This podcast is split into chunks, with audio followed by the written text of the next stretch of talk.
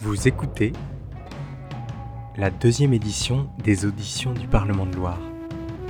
À l'écoute des non-humains. Réalisé par le micro-ondes.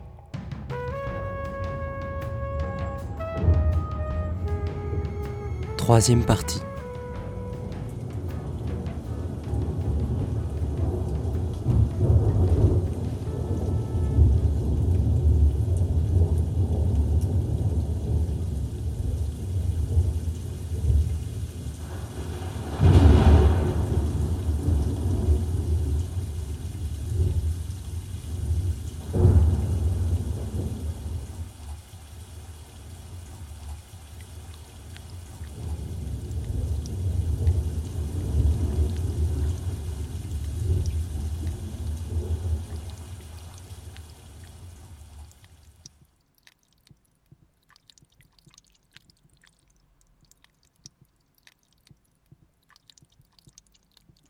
Un soir, la Loire se mit à gronder, et les hommes se sont mis à l'écouter.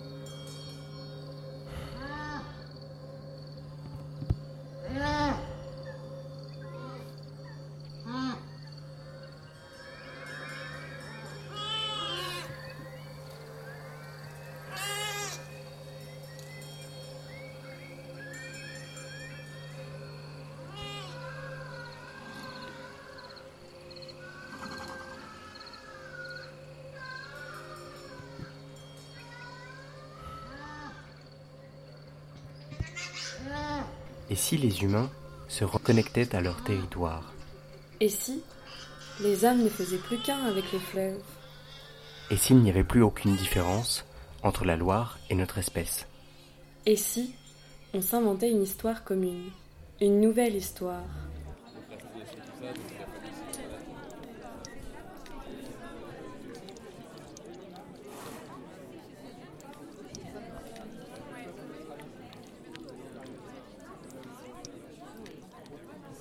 Euh, alors qu'est-ce qu'on a fait On a descendu la Loire de Blois jusqu'à Paimboeuf euh, sur une plateforme en bambou euh, sur des bidons qui flottent et qui avancent euh, à 2 km heure, réellement 2 km heure euh, la vitesse de la Loire. Et, euh, et pendant 30 jours de suite on, a fait ça. Donc, Tout, ben, on descendait, on se laissait porter par le courant à bord de ce radeau, on était quatre dessus, et on glanait euh, des sensations, des... On a eu envie de, de faire un peu un arpentage euh, un peu plus euh, immersif. ce qui fait qu'on avait peu de choses à penser, mis à part euh, s'imprégner de ce qui se passait. L'idée c'était de découvrir euh, et de séparer euh, l'être Loire et de, de le, de le rencontrer d'une manière euh, différente. Et on s'est confronté à la pluie, le vent, parce qu'on a reconstruit quand même, mais on appelait ça le doute, la pluie, le vent, euh, on n'avançait pas, c'était quand même assez fatigant. Et ensuite est venue une phase euh, plutôt euh, douce, enfin de cohésion comme on disait, ça coulait quoi. on était dans l'élément eau quoi et on était porté par elle et on était un- on a bien senti la, la traversée et le passage des calcaires au massif armoricain avant Angers on a bien senti aussi euh, le rythme des ponts et des traversées Ouais, c'est ça. parce qu'on a coulé sous un pont et donc après on avait une forme de de, de- Ah, c'était la pression. ouais. d'antise, du moins une, une attention euh, constante euh, euh, sous chaque pont en fait. Et à, à Nantes, on était entouré de regards, enfin de, de gens qui nous regardaient, on était des vrais galériens quand même. Donc comme personne te regarde, tu te sens pas du tout galérien, tout va bien, on est entre nous. Enfin, moi, les- je me rappelle des mots quand même les plus forts. Enfin, entendait plus, c'était cyanobactéries, euh, tourbillon, euh, sable mouvant. Et les formes de Loire sont très jolies quand même, elles sont très attirantes. Moi je Mais euh, en fait, euh, la Loire, elle, elle est avant tout attirante euh, de par son point de vue esthétique et ça passe bien au-dessus du- des risques conduits en allant dessus. C'est enfin presque objectif aller euh, toucher la première vague de l'océan. Euh, et on l'a fait en radeau à 4 sur euh, ce qu'on appelait un radeau atelier. Jonas, Jean Alfredo, Louis. Clémence, pour les êtres lois.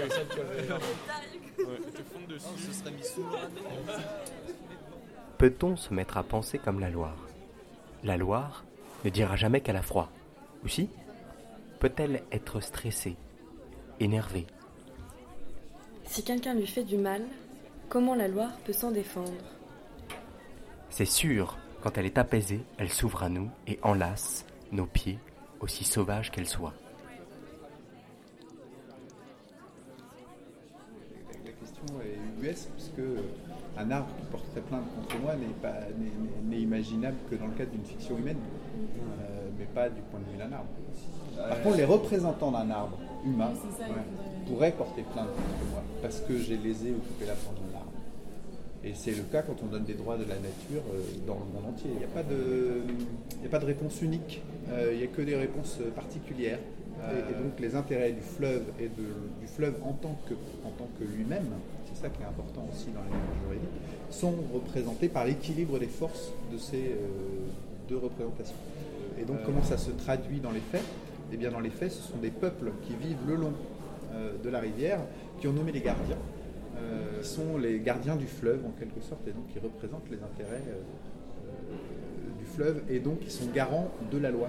Euh, C'est-à-dire que s'ils estiment que la loi, euh, qu'un projet porte atteinte à la loi, euh, c'est eux qui sont chargés de porter plainte et de représenter les intérêts pas la- Il n'y a pas une réponse unique, il n'appartient à personne.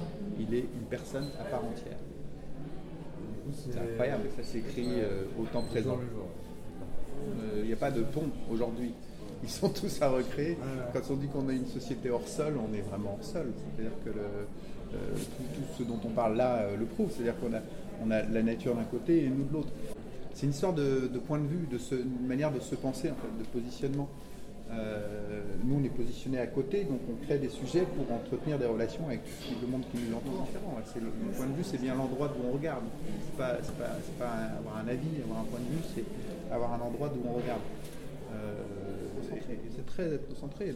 Les sociétés traditionnelles n'ont jamais eu besoin de faire ça. Et, et ça a toujours été euh, euh, un droit à la nature. C'est euh, c'est- c'est- c'est- c'est un échange de droits et de devoirs où chacun joue son rôle dans un équilibre de prédation et de collaboration. Plein, plein de questions philosophiques en fait. Théo, c'est mon prénom. Fajal, F-A-J-A-L, si vous devez l'orthographier. Merci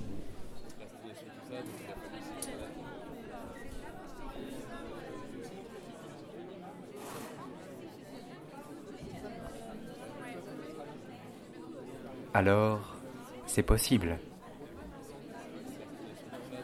Un soir, la Loire se mit à gronder. Le peuple de la Loire se mit à l'écouter.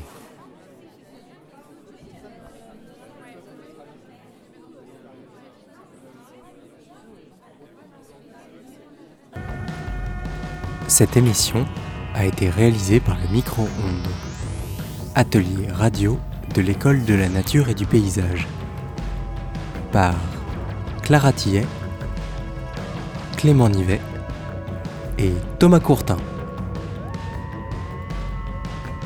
Avec la proposition de Lolita Voisin. Les auditions du Parlement de Loire sont portées par le Polo, pôle art et urbanisme, avec l'écrivain et juriste Camille de Toledo et les membres de la commission pour la création d'un Parlement de Loire. Les partenaires, la mission Val-de-Loire Patrimoine Mondial, Cyclique Centre Val-de-Loire, le COAL, Coalition Art et Écologie. Elles s'inscrivent dans le programme artiste ingénieur hashtag Génie Génie, bénéficiaire du soutien de la région Centre Val-de-Loire.